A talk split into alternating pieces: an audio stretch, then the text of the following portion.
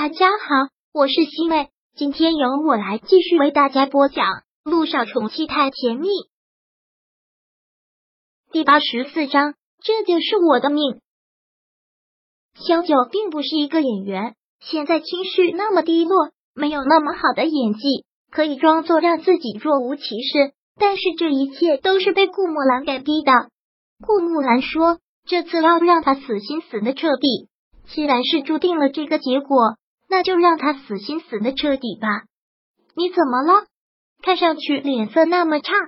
萧九看着他，很自然的问了一句。陆逸晨转过目光来看着他的眼睛，那种眼神让他的心发烫，但纵然在心底心痛了几万遍，也不能够表现出来。你怎么了啊？萧九再次的问。陆逸晨收回了目光，拿出那份 DNA 鉴定报告递给了他，他的口气很淡，但却带出了一股薄怒。为什么会这样？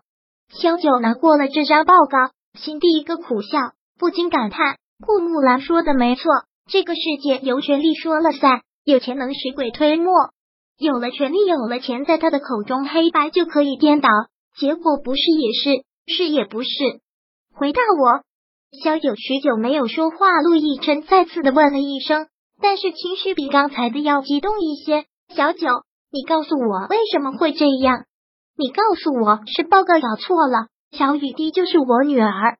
小九将这张报告紧紧的捏着在自己的手里，冷冷的一笑，目光冷厉下来看着他，倒打一耙。你不是说你不会去做 DNA 吗？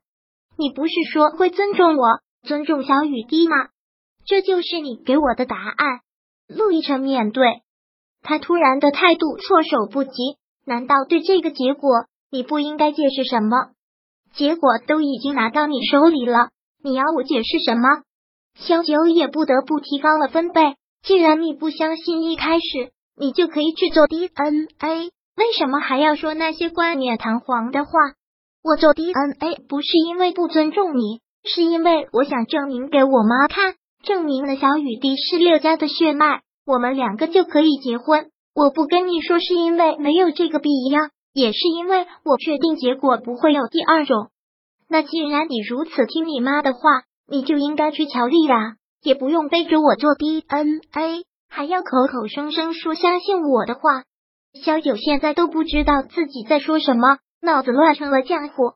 陆亦辰听到他这些话，皱紧了眉头，也不知道该怎么接下去，只是觉得不可思议。小九，你怎么能如此蛮不讲理？好，背着你去做 DNA 是我不好，我跟你道歉。那对于这样的结果，你是不是能跟我解释一下？专业鉴定机构鉴定出来的结果，我还有什么好解释的？你非要让我承认我撒了谎？非要让我说对不起你，萧九现在觉得对着他的每一分每一秒都是一种煎熬，他想赶紧结束这场战斗，赶紧逃离。陆亦辰听到这些话，悲怆的倒吸了口凉气。是啊，专业鉴定机构鉴定出来的结果会有什么问题？为什么会认为是报告出了问题？为什么还要来问？为什么？陆亦辰突然紧紧的捏住了他的肩膀。小雨滴怎么可能不是我的女儿？她怎么可能不是？我也想知道为什么。这大概就是命运吧。小九从自己的肩膀上将他的手给拿掉了，强装自然的说着谎话。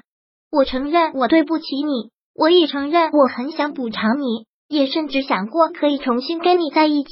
但是有小雨滴的存在，我才会一次次的拒绝。我害怕你知道小雨滴的存在。我怕我在你心中的形象尽毁，所以我想跟你彻底的结束。但没有想到，你还是知道了我和小雨滴的关系。当你问我小雨滴是不是你女儿的时候，我真的想说是，但又不忍心欺骗你，所以才一直不回答。直到你说你不会去做 DNA，你说你相信我，我才又起了贪念。我想就让你认为小雨滴是你亲生女儿。就让我们一家三口永远当一家三口。但是我太天真了，你们六家是豪门大家，你陆大总裁又怎么是那么好忽悠的？小九说的有条有理，在陆亦辰逻辑里看，他也的确是说得过去的。他为他挡了一刀之后，他说会光明正大的娶她，但是他还是选择了要逃。在他看到小雨滴一直逼问小雨滴的父亲是谁时，他也一直都含糊其辞，不回答。所以就是这样吗？对不起，再一次的骗了你。萧九垂下了头，紧紧的咬着自己的嘴唇，也紧紧的攥起了自己的拳头。顾木兰，这个比恶魔还要可怕的女魔头，她在心里已经诅咒了她一万遍。杜奕晨在听到这些之后，好像一下子被抽空了所有的力气，就依靠在座位上，许久都没有说话，气氛就这样死寂了下来，非常的沉重。这就是真正离别时的气氛吧。本来在昨天还畅想着两个人可以结婚，一家三口可以幸福的生活在一起。只不过过了一晚上，什么都变了。那小雨滴的父亲是谁？杜奕晨过了好久才问出了这句话：“小雨滴的父亲是谁？”要萧九如何回答这个问题？小雨滴不是跟你说过很多次了吗？他的生父已经出车祸死了，在他还没有出生的时候。我问他是谁？陆亦辰青筋暴起，很大声的一句。萧九镇定了之后，看着他，这重要吗？他都已经死了，还要刨根问底的问，还有什么意义？说到这里，萧九悲怆的倒吸了口凉气，觉得心口好疼，然后也靠在椅背上，无力的说道：“这就是命。我说过了，我好像八字里爸车祸，父母车祸身亡。”跟你的缘分也止于一场车祸，离开你之后又找了一个男人，本来以为怀了孕可以安稳的生活，不想他也出车祸死了。哈，命啊，这就是命。小九说到这里，一边流泪一边凄然的笑了出来。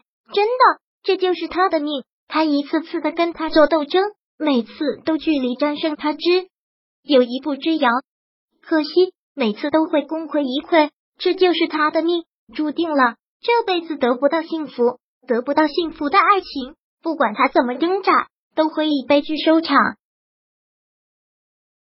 第八十四章播讲完毕。想阅读电子书，请在微信搜索公众号“常会阅读”，回复数字四获取全文。